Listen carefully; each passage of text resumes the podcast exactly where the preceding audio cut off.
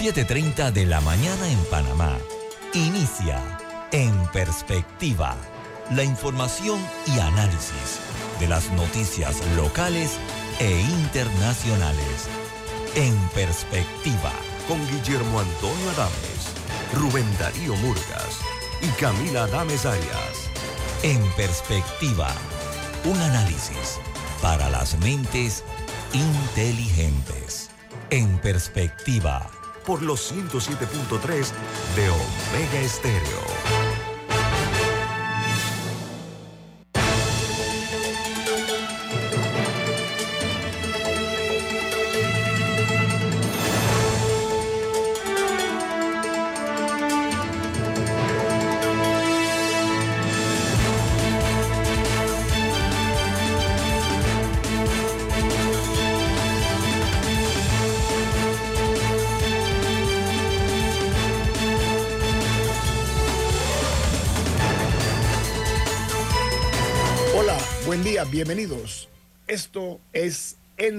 Perspectiva, un programa para la gente inteligente como usted. Hoy es 27 de diciembre del año 2023 y este programa es presentado por Café Lavazza, un café italiano espectacular que puedes pedir en restaurantes, cafeterías, sitios de deporte o de entretenimiento. Les da la bienvenida a En Perspectiva Pide tu Lavazza. Recuerda que tienes la opción de comprar online a través de lavazzapanamá.com. Bueno, desde la capital de la República le saludan eh, los miembros del equipo de En Perspectiva, Camila Adames Arias, Rubén Darío Murgas, Eduardo Enrique Linguen y este servidor Guillermo Antonio Adames. Recordándole siempre este programa lo pueden ver en video, en vivo, a través de Facebook Live. También pueden eh, sintonizarnos en sus televisores en el canal 856, canal 856 de Tigo en la app de Omega Stereo disponible tanto en Play Store como en App Store y en otra app gratuita que se llama TuneIn Radio, TuneIn Radio, para que nos escuchen sus teléfonos móviles o celulares. Y los programas en perspectiva, todos quedan colgados en YouTube para que usted vea el del día de ayer, el de hace una semana, hace un mes, hace un año, todos, sin excepción, lo puede usted ver en video.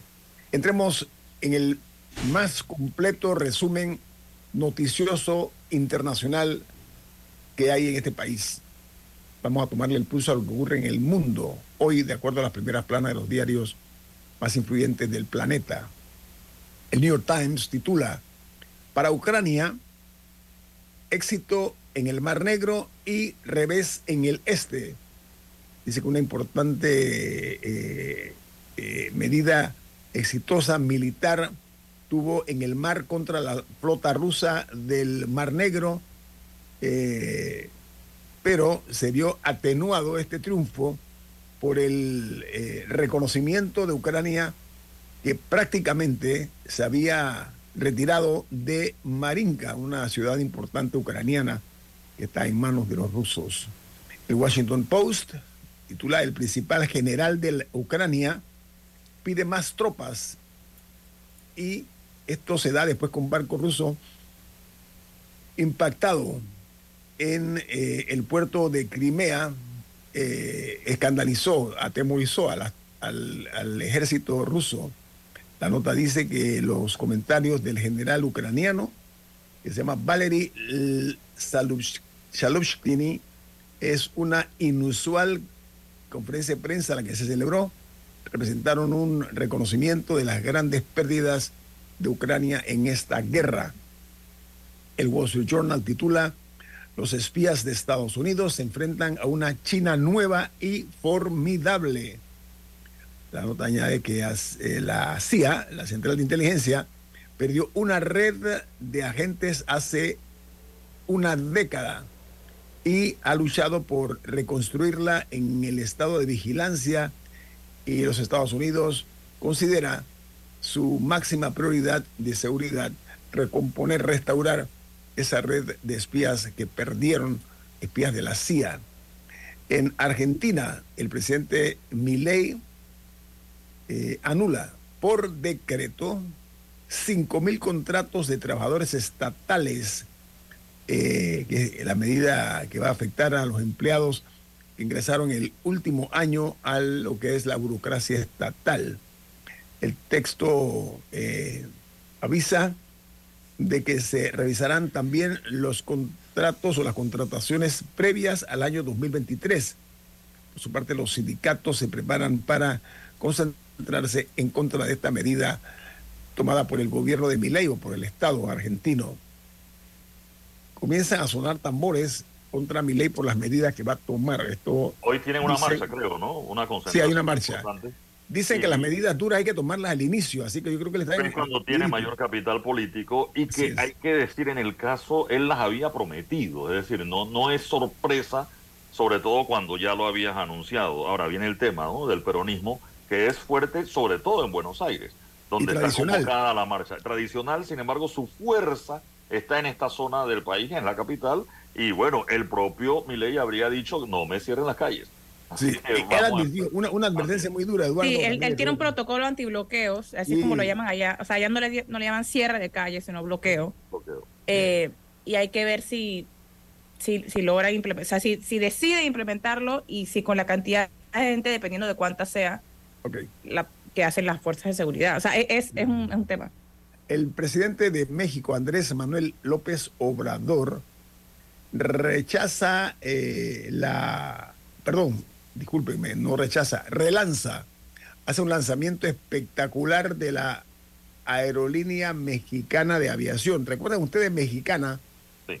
Una aerolínea muy fuerte en América Latina, incluso volaban a Europa. Ellos colapsaron por mal, mala administración, mal manejo, etcétera. Bueno.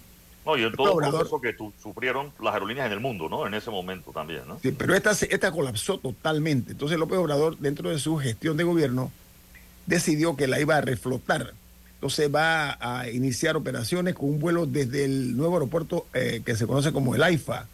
Y dice que la recuperación de la aerolínea para el Estado mexicano y además lo que ha decidido es que ha puesto la administración y la propia aerolínea en manos del ejército. Imagínense ustedes. Por su parte, en España el gobierno prepara una prórroga parcial de los meses, perdón, de seis meses de las medidas de crisis energética.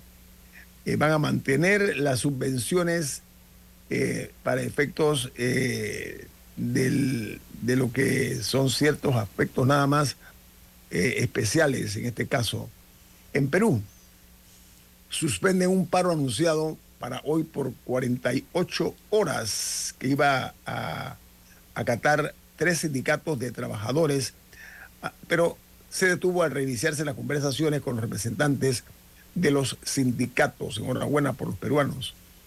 En Costa Rica, dice que el 80,5% de los emprendedores, son las MIPES, etcétera, crece o carece de registros contables y el 98,3% no está inscrito en el registro nacional con cédula jurídica. Esa es la situación de Costa Rica los emprendedores y las, las pymes. En Colombia, eh, la Fiscalía General se pronunció frente a la violencia en el área de El Cauca y el fiscal general dio unas declaraciones donde dice al presidente Petro, oiga, presidenta, a usted le quedó grande el país y el orden público. Una acusación muy dura del fiscal general hacia el presidente colombiano. En Guatemala, la Cámara Penal ordena la libertad de la exfiscal contra la impunidad y ordena que salga de prisión dentro de los próximos cinco días, siempre y cuando no tenga ningún otro proceso que la puede mantener en la cárcel a esta ex funcionaria de alto nivel.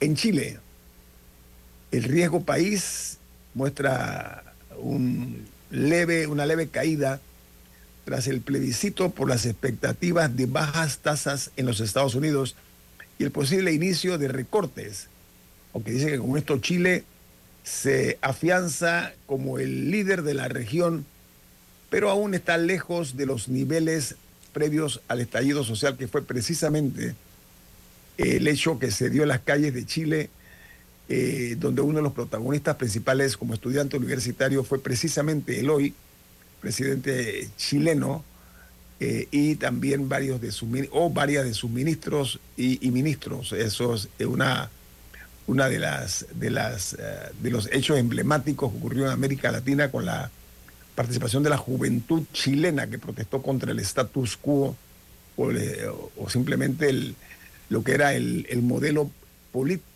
que había en Chile. Estos jóvenes universitarios estremecieron el país al punto que lograron sacar del gobierno a los políticos tradicionales y ellos hoy precisamente están al frente de las riendas del Estado chileno. Estoy hablando del presidente Boris, eh, Camila Vallejos y otros nombres que fueron los líderes eh, universitarios en aquel estallido social, como se le conoce.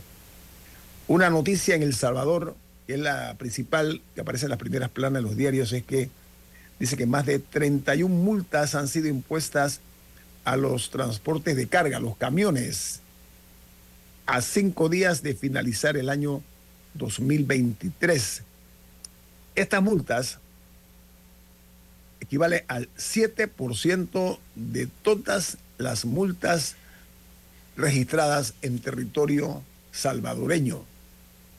Mientras en Venezuela, la aerolínea colombiana Avianca anuncia que volverá a operar en el mes de febrero la ruta Bogotá-Caracas, tras siete años de ausencia por la difícil situación económica que se vivía en ese particular momento.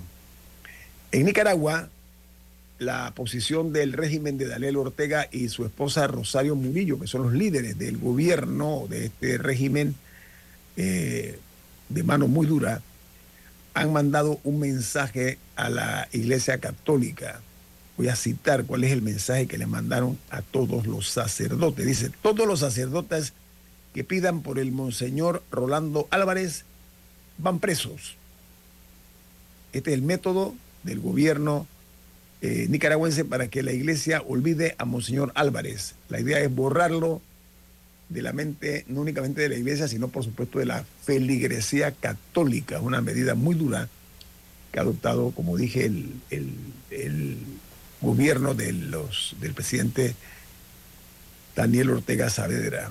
Y cierro en República Dominicana con una muy buena noticia que me alegra muchísimo que debemos mirarnos en ese espejo.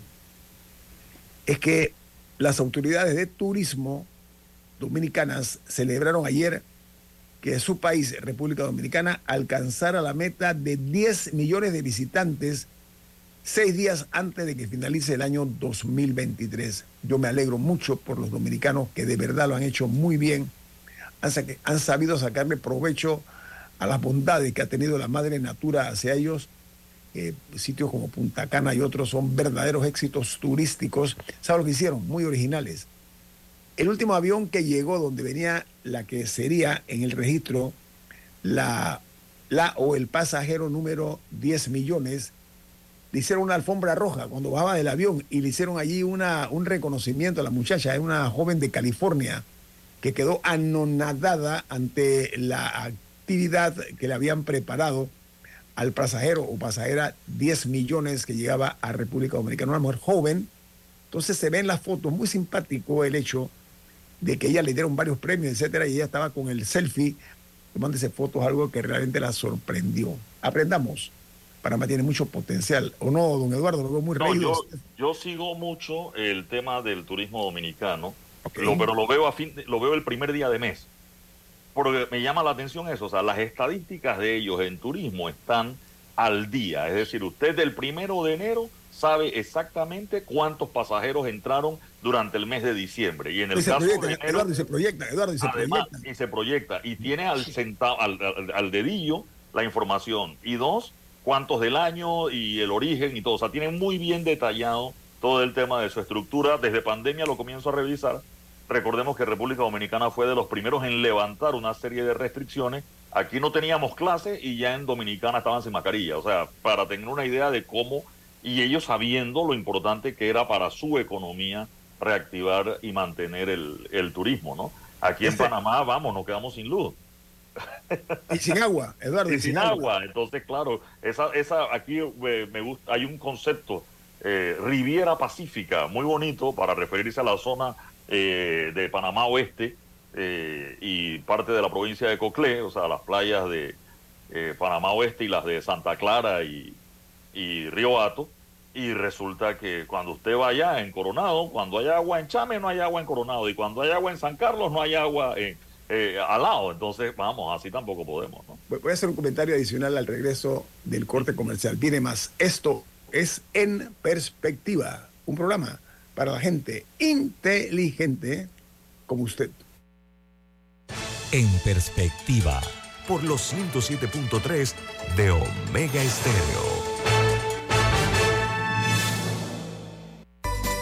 Hogar y Salud, la cadena especializada en el cuidado de su salud, les invita a la gran venta por Navidad del primero al 31 de diciembre en todas sus sucursales. Oh, ¿Cómo? Sí, en Hogar y Salud tendremos ofertas súper especiales en camas de todo tipo, sillas de rueda, andadores, sillones eléctricos, glucómetros, sillas de baño, monitores de presión, balanzas, rodadores, variedad de almohadas y cojines ortopédicos, sanitarios portátiles, barras de seguridad para el baño, pañales para adultos de máxima calidad y toda nuestra extensa gama de productos de máxima calidad a superprecios. ¡Oh, Y recuerde que Hogar y Salud les hace la vida más fácil. Escuchar Omega Stereo es más fácil que nunca. Solo busca la aplicación de Omega Stereo en Play Store o App Store y descárgala gratis. No te pierdas los mejores programas y tu música favorita. Descarga la app de Omega Stereo y disfruta las 24 horas donde estés. En perspectiva, por los 107.3 de Omega Estéreo.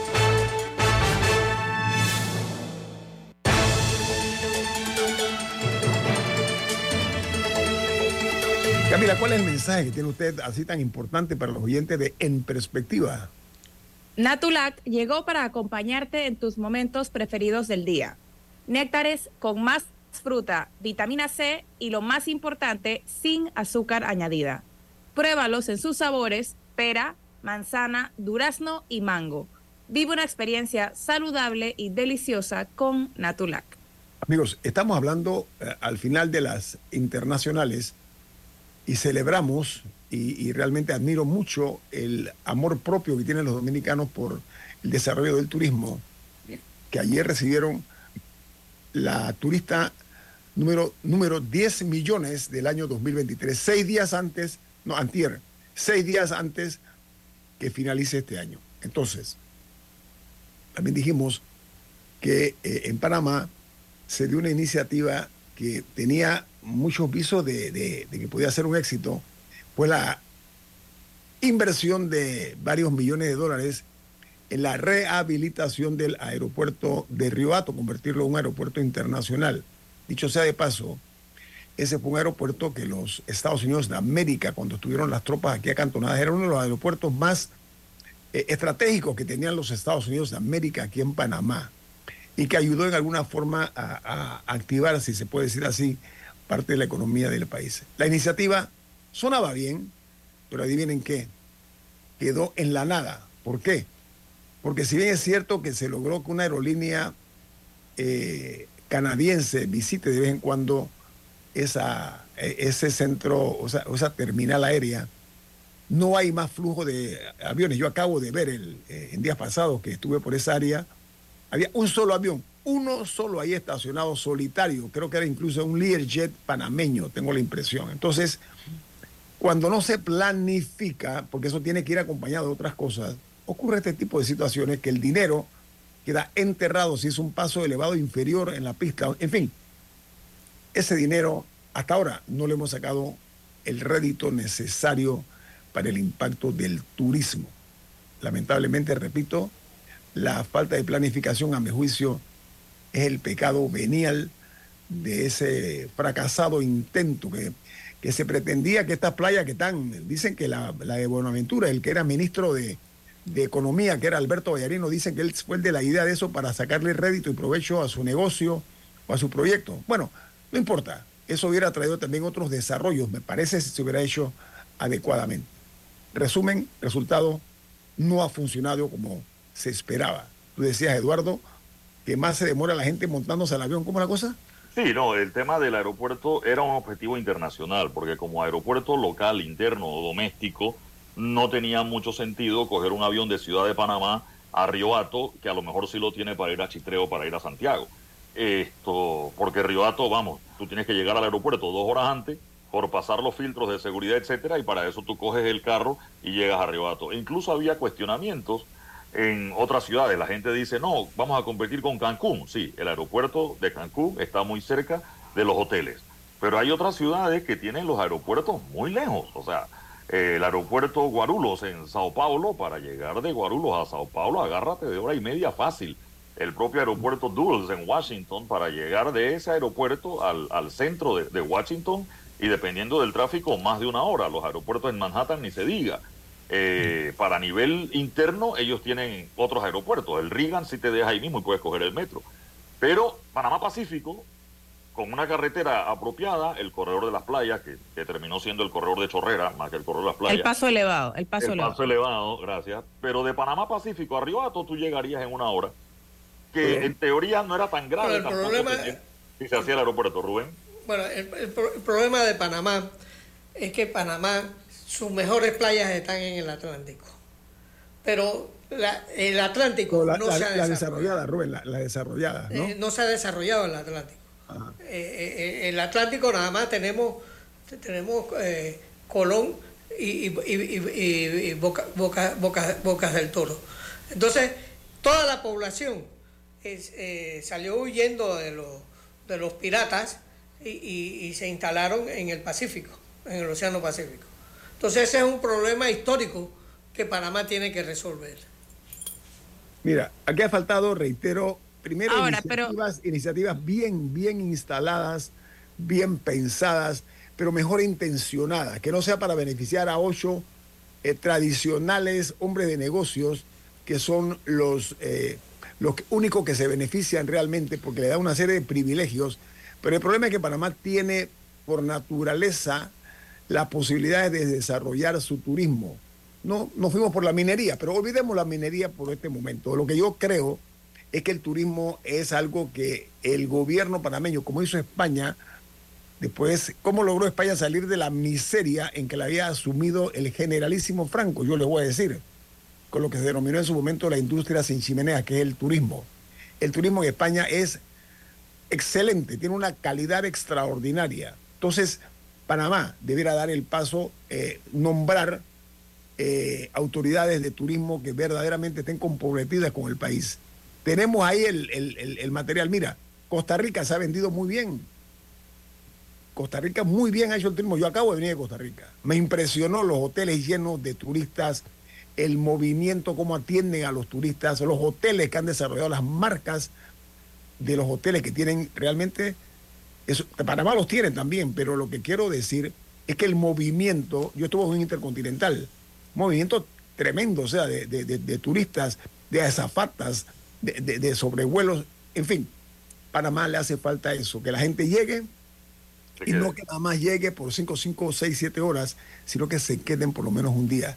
El hecho de que el metro haya llegado allá es una gran fórmula para que esos turistas que se quedan unas cuantas horas puedan venir a la capital y dejar unos cuantos dólares aquí, conocer parte de la ciudad. Se me ocurre que debe verse con mayor importancia el turismo, no sé, Camila o, Eduardo. No, lo, lo, único que iba a decir es que ya tenemos el aeropuerto de Ribato hecho, lo que hay que hacer ahora es ver cómo se le saca provecho, porque ya está. promoverlo, promoverlo, promoverlo. No, y pero ver también, no, no necesariamente tiene que ser solamente para turismo, si algún tema de logística si sirve de ahí y le sacamos algún provecho, y se, para sacarle mejor provecho.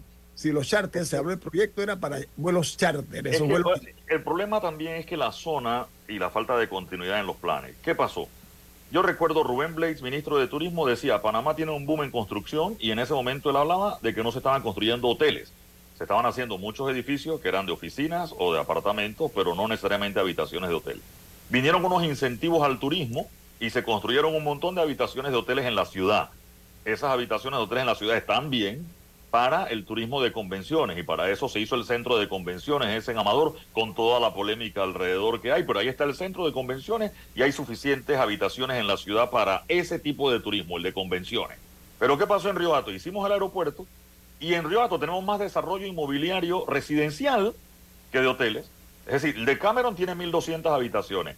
Y hay dos hoteles más, el, de Playa Blanca y como usted dice, el de Buenaventura. Pero hay una cantidad de proyectos residenciales que no necesariamente son los que van a mover el turismo. Es decir, una casa de playa, una casa de lujo, va a ir una familia nada más un par de veces al año, pero no va a mover eso que tuviera la cantidad de habitaciones como las que se tienen en Cancún o en Punta Cana o en Tulum, que son los sitios eh, Guanacaste en Costa Rica, que nos hace la competencia, que no hay tantas habitaciones de hotel en esa, en esa zona. Y la estructura, lo que decíamos antes de la pausa, se va el agua, se, o sea, no, no hay no hay eh, las condiciones para usted meter otro hotel de mil habitaciones y que haya suficiente agua para abastecer a un hotel de, mil habitaciones. No, el, el otro al dabonazo que recibimos en la cabeza con frecuencia son los apagones, la falta de estabilidad en el servicio eléctrico.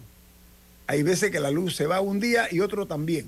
Entonces hay una situación realmente donde los servicios públicos nuestros no son lo eficiente que necesita o que necesitaría cualquier país para desarrollar realmente, entre otras cosas, entre otras cosas, el turismo. Así que la dejamos ahí, llamamos la atención para los futuros gobernantes, porque ya este gobierno, pues como he dicho, ya está lamentablemente en su, etapa, en su etapa crepuscular, está ya en horas de la tarde avanzadas, ya llega la oscuridad del, del cambio entonces lo que sí hay que dejarlo que para los próximos gobernantes, y me gustaría escuchar cuáles son los planes y proyectos que tendrían en materia de turismo para un país que lo que le sobra son recursos naturales, que sería un atractivo para europeos y latinoamericanos.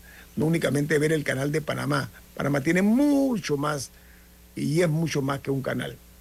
Oigan, eh, ayer el, la Caja de Seguro Social emitió un comunicado donde anuncian que eh, se retomará el uso de mascarillas eh, o tapabocas dentro de las instalaciones de la Caja de Seguro Social, producto del aumento exagerado de infecciones de tipo respiratorias, incluidos el COVID. Entonces, entre esta medida, eh, que va a incluir a funcionarios de salud al igual que eh, eh, a los administradores de la Caja de Seguro Social, me imagino yo que va a ser copiada también por el Ministerio de Salud. Sospecho de que debe ser así porque debe regir dentro de todo lo que... creo que sí es evidente, perdón, evidente eh, la cantidad de gente que está resfriada de algún virus u otro, sea influenza, sea COVID o inserte virus, otro virus. y creo que lo responsable es que cualquier persona que tenga estos síntomas se ponga su mascarilla, sea, si tiene que ir a trabajar, que se ponga su mascarilla. Si tiene que ir a hacer compras al mall, que se ponga su mascarilla. No porque alguien lo obligue, sino porque ya sabemos que es una manera efectiva de proteger a los demás de los problemas de salud de uno. Sí, la idea es evitar la idea es evitar la propagación, primero que todo. No, así, a, lo que estoy llegando es que si bien la Caja de Seguro Social tomó la iniciativa de, de poner la regla en sus instalaciones, sí me parece responsable que todo el mundo lo, o sea, que hayamos aprendido algo de la pandemia, por lo menos. O sea, que la gente lo, lo incluya dentro de sus hábitos diarios. Hey, estoy mocoso, mascarilla. Estoy tosiendo, mascarilla, por consideración y protección de los demás que nos rodean, los conozcamos o no. Sea el viejito que está al lado en el metro, o la abuela, o quien sea. Sí, yo creo que además del, de la práctica esta en la calle de Seguro Social y en los hospitales, porque en los, en los hospitales privados muchas veces se exige el uso de mascarilla, yo creo que también debe hacerse lo mismo en el metro, donde hay tanta concentración de personas, están muy cerca las, las personas, y sería una forma también para mitigar el impacto del aumento, eh, para algunos eh, un poco preocupante, de lo que son las enfermedades respiratorias y también pues de la COVID-19. Así que el llamado de atención es para que la conciencia ciudadana eh, prevalezca, el sentido común y evitemos que las estadísticas aumenten eh, de una manera como se está dando ahora mismo.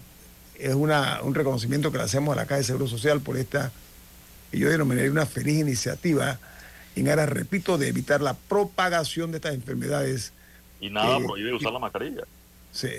Yo creo que... No, por eso digo que nadie debería obligar a la gente, debería ser automático, de aquí hasta siempre, esto claramente estoy mal de salud para proteger a los demás y ser considerado un buen ciudadano, me pongo mi mascarilla. No porque nadie me obligue. No, no, necesita un policía al lado que lo obligue a uno, sino por, por, consideración, por consideración básica. Ponte la mascarilla. pero estamos hablando entre panameños o entre yugoslavos. Ok, gracias. Vamos al corte comercial. Esto es En Perspectiva, un programa para la gente inteligente como usted. En Perspectiva, por los 107.3 de Omega Estéreo.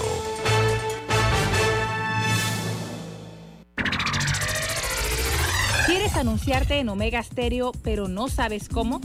Solo llámanos o escríbenos al 6675-0990 y buscaremos la mejor opción para tu marca, producto o empresa. Ya lo sabes, 6675-0990. No esperes más.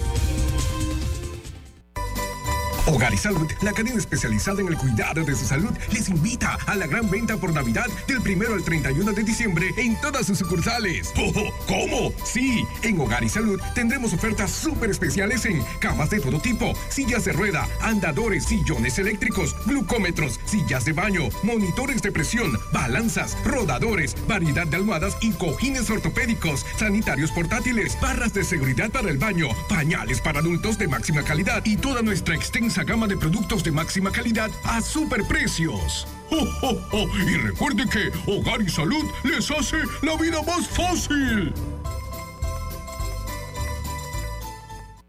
El Gobierno Nacional, a través del MOP, informa que continúan los avances a muy buen ritmo en la ampliación a seis carriles del viaducto La Chorrera, un proyecto que mejorará la vida de más de dos millones de panameños que utilizan la vía interamericana diariamente, trayendo beneficios económicos y turísticos a la región de Panamá Oeste, además sumando arriba de 250 plazas de empleo.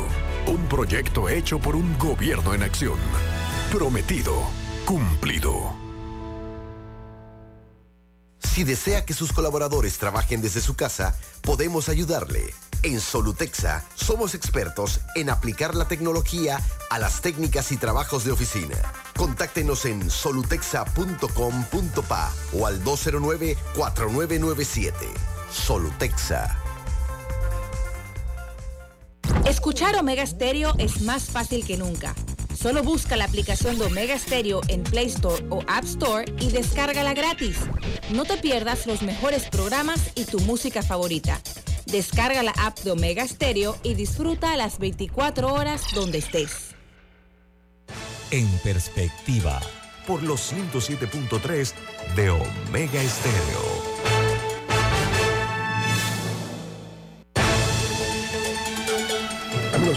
Hablemos un poco o mucho de política. ¿Saben por qué?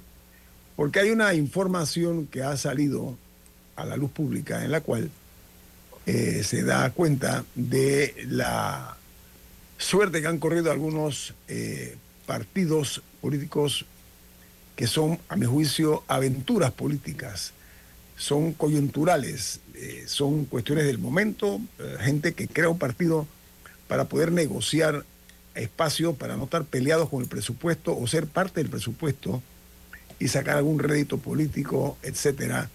Y, la realidad sea dicha, son facciones en cierto grado eh, oportunistas y hasta temerarias, eh, porque eh, nosotros vemos que no son partidos, repito, sino que son aventuras electorales de algunos líderes que se convierten en ratones que rugen, así como si fuera un león, ¿no? Entonces, dicho esto, voy a ir exactamente a los números. De acuerdo a la información que se ha hecho pública, eh, ha habido una cantidad importante de renuncias y la mayor parte ha sido de candidatos a representantes de corregimiento, conforme a la información periodística que se maneja, producto también de eh, los datos que han sido recogidos de manera oficial. Dice que hay tres partidos en particular que han sufrido bajas eh, eh, estos son, por ejemplo, el partido Alianza. Al partido Alianza se le han bajado 17 candidatos a puestos de elección. El partido con más deserciones o renuncia de candidatos. No estamos hablando de otra cosa que de candidatos, porque se están bajando también. No, no de militantes, no, no de inscritos, sino de candidatos. No, esa también es otra cifra, ¿eh? la de inscritos también. Esa es otra cifra. gracias, Eduardo. Esa es otra cifra. Estoy hablando de candidatos, que es más grave. Que es muchísimo más grave. Pero se están bajando de que ya no van a correr del todo o se están bajando para correr Renunciaron del partido. Renunciaron, no van a del partido. Entonces, eh, el otro partido ha tenido renuncia de candidatos, que se pone entonces en el segundo lugar, ya dije, eh, Alianza es el primero, el número dos en el hit parade de ese es un partido que se llama País, que ha tenido 16 eh, renuncias de candidatos. Y adivinen qué, el número tres es el Molirena. En total, o sea, de acuerdo a la información, son 75 candidatos que han renunciado a todos los partidos políticos. Me referí nada más a los tres principales. Ok, a ver. Que ocurra con el partido Alianza no sorprende. Que ocurra con el partido País, a mí no me sorprende. Pero ¿saben qué? Que se estén bajando del partido Molirena, que un partido que está en el gobierno. Si fuera yo líder de algún de ese partido, hombre, comenzaría a revolver la mirada, ¿no? Para que sienta un poquito de espanto porque es un partido que está en gobierno, en gobierno, están en la buena, y que se le baje gente, algo está podrido en Dinamarca. Hay, hay un partido histórico. además, sí, en Molina hay que decirlo, ya lo es. Pero hay jugadas, yo no sé si llamarlas estratégicas, en muchas de esas bajadas, llamémoslo así, porque los periodos de postulaciones ya cerraron. Entonces, muchos de esos candidatos que hoy se bajaron nunca tuvieron la intención de ser candidatos, pero se candidatizaron para bloquear que otro fuera el candidato. Entonces, claro, al tener el puesto ocupado, no renuncian hasta que ya no se puedan volver a postular, y es lo que ha pasado. Es decir, ya el partido se va a quedar sin candidato en esa circunscripción y no entró nadie a ese puesto. Entonces, por allí es donde viene parte de, de la polémica, ¿no? De estos candidatos y cosa que está para el análisis también, porque cerró tan temprano el periodo de postulaciones en Panamá. Eh, el movimiento reciente antiminero, eh, con todas estas eh, manifestaciones que se dieron en la cinta costera y otros puntos del país, hubiese podido generar nuevos liderazgos.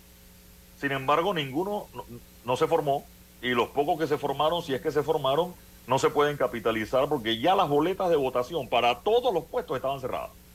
O sea, alguno nuevo hubiera podido surgir de allí, no tenía ninguna opción. Y ninguno de los que ya estaba, porque la papeleta estaba cerrada, realmente capitalizó lo que pasó. Mientras que en Panamá, sí, el código electoral tiene esa camisa de fuerza, donde casi que un año antes se saben quiénes son los que están en carrera y no puede entrar nadie. Eduardo, no dudo de tu análisis, pero eso para mis ojos representa un método político arcaico, decimonónico, viejo, ¿ok? en desuso. Son mañas, son mañas que se utilizan en la política, o pretenden ser artes, pero no son artes, sino que son mañas, lo que nosotros vemos. Y esto trae como consecuencia que los líderes venales de esos partidos porque falta el liderazgo también eso, de que se te vaya la gente. Que los, dueños de los partidos, digan, no los líderes. Claro, los, los, pollitos se te están yendo, ok, eso es significativo. Entonces, yo creo que deben pensar muy bien, comenzar por desterrar la adulación. La adulación es un mal que daña a la gente que piensa con responsabilidad. Estamos bien, somos el mejor partido, vamos a sacar la mejor. Ese viejo cuento de personas que poseen labia y talento, pero no honradez cuando hablan, responde exactamente pues a personajes sin persona. Son ciudadanos que aprovechan nada más un momento para ver cómo sacan algún tipo de, de ventaja política. Esta bajada de candidatos en los partidos que mencioné, pero además de eso, la renuncia a los partidos políticos, que hay información que ha generado por parte del Tribunal Electoral, miles de personas que se han bajado del partido, incluyendo el PRD, que es el partido más grande de este país. y lo del PRD es significativo porque sigue en gobierno.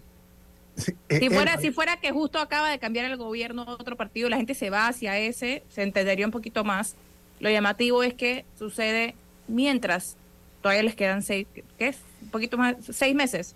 sí. Eh, entonces, ahora, yo sé, a mí me parece, perdón, pero Molirena, también, está, también está en el gobierno. Atención. Sí, pero me tiene, parece... tiene su feudo, tiene su feudo donde nombran gente y hacen lo que le da la gana a la lotería. Ese es como el patio trasero de Molirena, históricamente. Pero más importante que saber por qué la gente está renunciando, creo que es interesante saber por qué la gente se une a los partidos políticos en primer lugar? O sea, ¿cuáles son los incentivos para hacerlo? te lo digo otra vez porque eres muy joven, Camila. El incentivo es un empleo. El incentivo ok, ok, por eso me parece más interesante evaluar, o sea, cuáles son las razones por las que la gente se une a un partido político, que son las cosas que le ofrecen y que aparentemente no consiguen de otra manera. Y entonces eso creo que da más luces a por qué, por qué luego suceden las renuncias. Porque en Panamá tenemos una desproporción absoluta en el número de personas inscritas en nuestros partidos. Y a veces... el, PRD, por ejemplo, es más grande que partidos en Alemania. Sí, no solo, no solo la promesa del empleo, Guillermo, sino la, el clientelismo dentro del partido, o sea, dentro de la política en general también lleva a los partidos, y la forma de elección sin capacitación. O sea, Rubén podrá hablarnos de esto, lo que era el PRD cuando se formó, capacitar era clave lo que ellos llamaban a, través, de los partidos, tú puedes llegar a la asamblea, puedes llegar a, no solo a diputados, puedes llegar a concejal, puedes llegar a representantes de corregimiento. Ya los representantes de corregimiento eh, están llegando a, a, 800 y tienen un buen salario. Eh, eh, y, es entonces tú para militar en un partido tienes diferentes opciones. Puede ser alcalde, puede ser diputado, chiquita, eh, eh, puede ser representante de corregimiento, que ya, ya, son casi 800 representantes de, corregimiento. Pero, pero, fíjate, Rubén y Guillermo y Camila, la política chiquita dentro del partido, es decir, un partido como el PRD tiene creo que 4.200 convencionales, creo que en el PRD le llaman delegados, ¿no? Eh, y en el panameñista convencionales, eh, congreso, convención, cada uno tiene su nombre. Pero si tú te llevas a 15 vecinos, o a 8 primos y 7 vecinos y 2 hermanos, llevas 20 votos y el día de la elección, con los abstencionismos que tienen esos mismos partidos, tú te conviertes en un convencional del partido o en un delegado del partido, como se llama en el PRD. Y claro, allí no tienes que convencer a tanta gente, con convencer a 20 te vuelves delegado. Y ser delegado o ser convencional de un partido sí se convierte en una moneda de cambio importante porque esa sí te asegura un nombramiento o te asegura el poder de postular a la hora de las elecciones para los puestos políticos. Por lo menos un quinquenio, Eduardo. La, apuesta es por un quinquenio. delegado de un partido político o convencional de un partido político en el quinquenio donde ese partido gobierna, tú tienes un puesto bueno. No, no de 400 dólares, de 600 dólares, no, no, no. El que es convencional tiene puestos buenos en el gobierno. Pero fíjate que lo que se ha hecho aquí, eh, parte de la distorsión política y el clientelismo que tú dices, es que aquí se exalta la pobreza para usarla en su beneficio. El concepto de la toalla, de la ayuda, del salve, se ha convertido eh, eh, lamentablemente en una realidad de nuestra idiosincrasia, porque eso es lo que impera.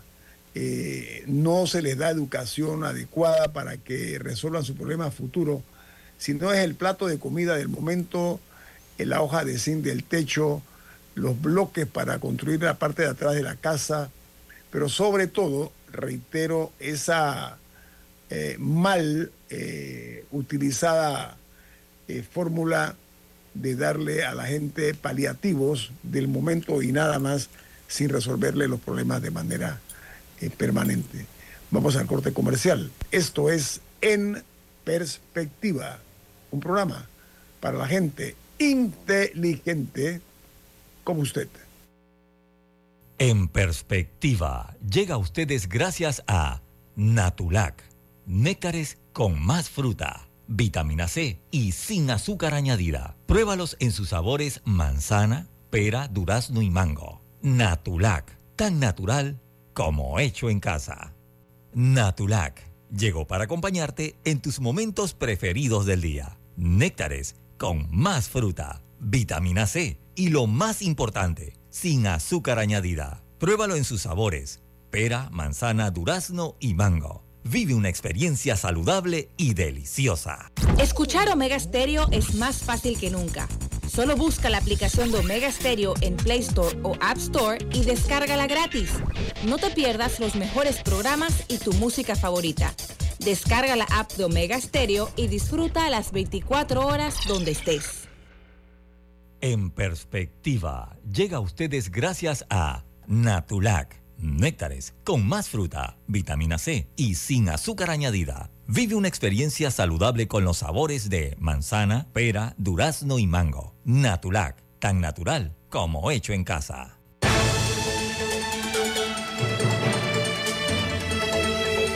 Amigos, eh, es ineludible eh, incluir en el programa lo relacionado al presupuesto que se modificó por 30.690 millones de dólares, el presupuesto del Estado panameño.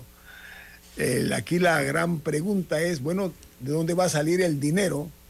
Eh, tomando en consideración la situación económica por la que atraviesa el país, a pesar de que el ministro de Economía, el señor Héctor Alexander, un hombre con una trayectoria interesante, ha anunciado que, bueno, que la economía panameña va a crecer 2.5% para el próximo año frente a el cálculo que se había hecho de un 6% que se hizo para el año en curso, que ya está por terminar. Entonces, eh, la pregunta aquí es, en este caso, ¿cómo vamos a resolver ese, esos 30.690 millones? Y sobre todo, ¿cuál es la situación a esta hora en la Comisión de Presupuesto con relación a esta responsabilidad, Eduardo?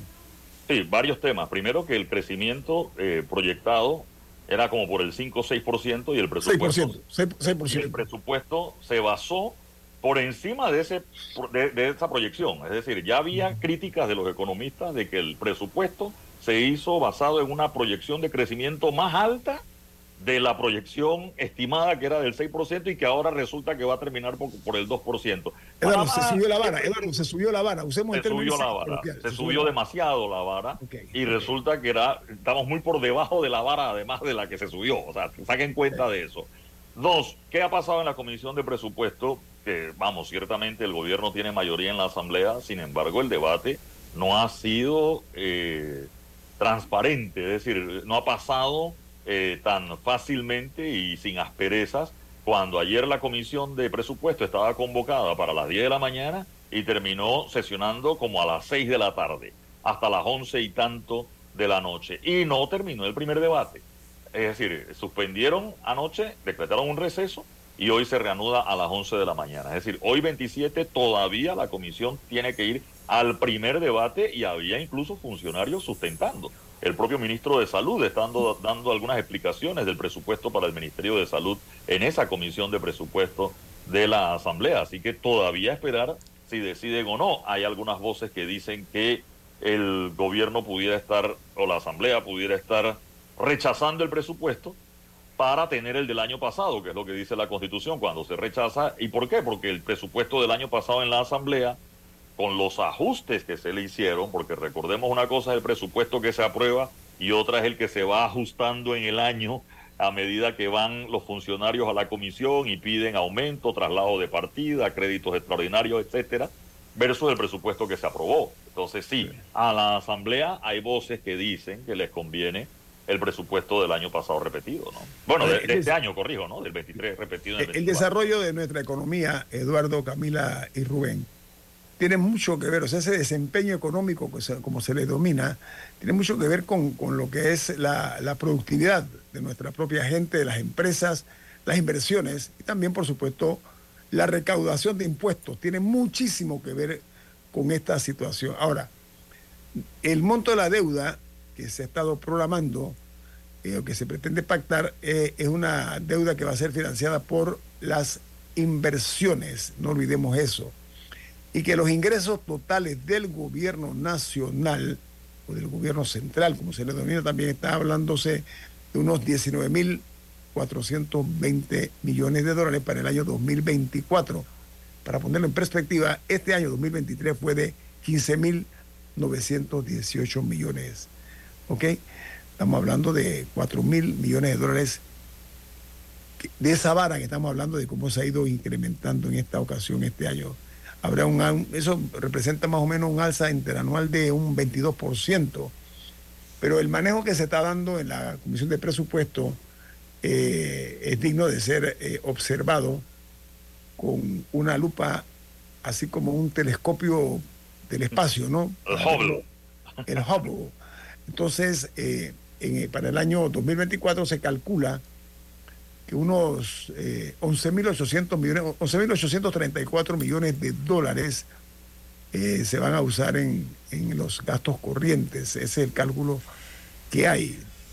Eh, la intención nuestra es que nuestra audiencia tome conciencia de la importancia de este tema en una comisión de presupuesto cuyo presidente tiene años de estar anclado, es un ancla ahí, eh, está clavado en el piso de la Asamblea. Él es ya, como se dice coloquialmente, él es el, presidente de la Cámara, de, perdón, el presidente de la Comisión de Presupuesto, es parte de... Del mobiliario. Lo que es el mobiliario de la Asamblea. Puede ser un escritorio, puede ser un cuadro, puede ser un aparato de aire acondicionado, pero eso es lo que es. a mí se me ocurre pensar que tener un mismo presidente de la Comisión de Presupuesto no oxigena las ideas, no crea nuevas ideas. Entonces, a, mi juicio, esa es parte de la problemática cuando las personas eh, pretenden eh, aferrarse al cargo como si fuera un salvavidas, ¿no? Sin dejarle espacio a otros que pueden tener hasta mejores ideas pero sobre todo, repito, para refrescar, para oxigenar, para purificar, purificar un poco o mucho una comisión que es fundamental, que es una de las más disputadas y peleadas, pero donde su actual presidente ha sido un campeón. Yo creo que ha defendido ese título varias veces, Eduardo, para usar un término boxístico, ¿no? Sí, undefeated. undefeated. Eh, está invicto ese, ese presidente de la Cámara de Presupuestos. Ahora, es un hombre robusto, él es con peso pesado, Eduardo. Él, es pesado. Ahora, Eduardo, tú estabas hablando un poco de, las posibles estrategias para pasar el presupuesto. ¿Cuál ibas a comentar? No, eso de rechazar el presupuesto para tener el presupuesto, no en el. Acuérdate que sí, si rechazan el presupuesto, el presupuesto general del Estado va a ser más chico que el que ellos habían proyectado. Sí, menos millones de dólares. Estamos hablando de 28 de 28 mil, saltó como a 32 mil, de 27 mil a 32 mil, casi 5 mil y con el ajuste que se hizo quedó en 30 mil. Pero individualmente en cada institución, el presupuesto de la asamblea era más alto con los ajustes que se hicieron. O era un buen presupuesto. Entonces, claro, la asamblea puede decidir rechazar el presupuesto.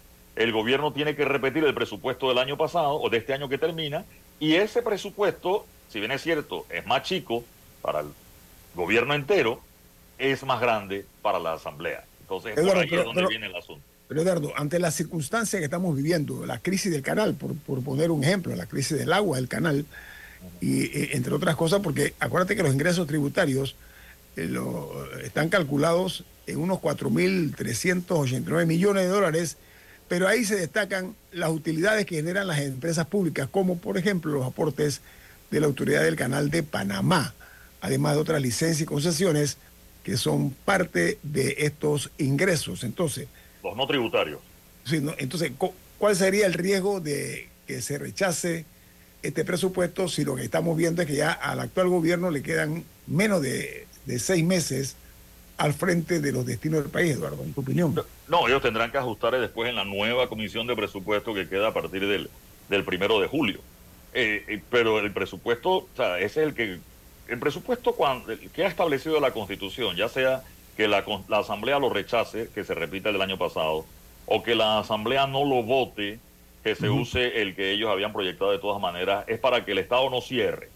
A diferencia de Estados Unidos, que hay el tema con el Congreso, que cuando no aprueba el presupuesto tienen lo que ellos llaman el shutdown, y usted ve que los trabajadores de los parques nacionales, de los... No sé, terrible Sí, eh, creo que los de los correos, hay unos que sí y hay otros esenciales que sí siguen trabajando, pero en general, para que eso no ocurra en Panamá, está esta medida. Entonces, Panamá no tiene ese, ese problema, pero eh, la estrategia del gobierno, como se decía, un presupuesto abultado, me gasto toda la plata en los primeros seis meses y cuando vengan las recaudaciones, el nuevo gobierno dirá, ah, no, la proyección no se cumplió y el que tendrá que hacer el ahorro es el gobierno entrante con las manos atadas porque el presupuesto no es que se acabó, pero el financiamiento de ese presupuesto sí se acabó.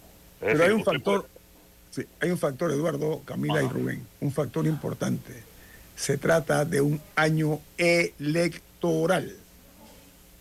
Es el ingrediente más espeso de la preparación del mismo. Un año electoral, un año donde al haber elecciones se politiza totalmente esto. Y la pregunta, ¿qué es lo que le convendría al establishment en este momento con relación a ese presupuesto, Eduardo? Yo creo que esa, esa es la, la, interrogante que hay que eh, abrir, ¿no? Eh, porque, porque en los últimos cuatro años no había ocurrido eso. Ahora sí enfrentamos un año electoral. Ya, ya, ya, un par de, bueno, en un par de días ya se inicia el próximo año y también, pues, repito, tambores de política. No, no sé si eso es un factor, en tu opinión. Nos queda un minuto, Eduardo. Lo es, lo es. Eh, a pesar de las restricciones que hay de hacer campaña, etcétera, que va a arrancar el 3 de febrero, lo que se persigue, inauguración de obras, nombramientos que se puedan hacer en este momento, todo eh, va a llevar siempre el matiz eh, político, ¿no? Y nos toca a nosotros como observadores poner esa lupa, ese telescopio Hubble de las cosas que se vayan a hacer también, ¿no? Bien. Viene Álvaro Alvarado con su programa Sin Rodeos, aquí en la cadena nacional Omega Estéreo. Gracias por acompañarnos esta mañana. Camila, ¿quién despide en perspectiva? Café Lavazza, un café para gente inteligente y con buen gusto que puedes pedir en restaurantes, cafeterías, sitios de deporte o de entretenimiento. Despide en perspectiva. Pide tu Lavazza. Tienes la opción de comprar online a través del sitio web lavazzapanamá.com. Nos vamos. Gracias. Chao. mañana. Ha finalizado En Perspectiva. Un análisis para las mentes inteligentes por los 107.3 de Omega Estéreo.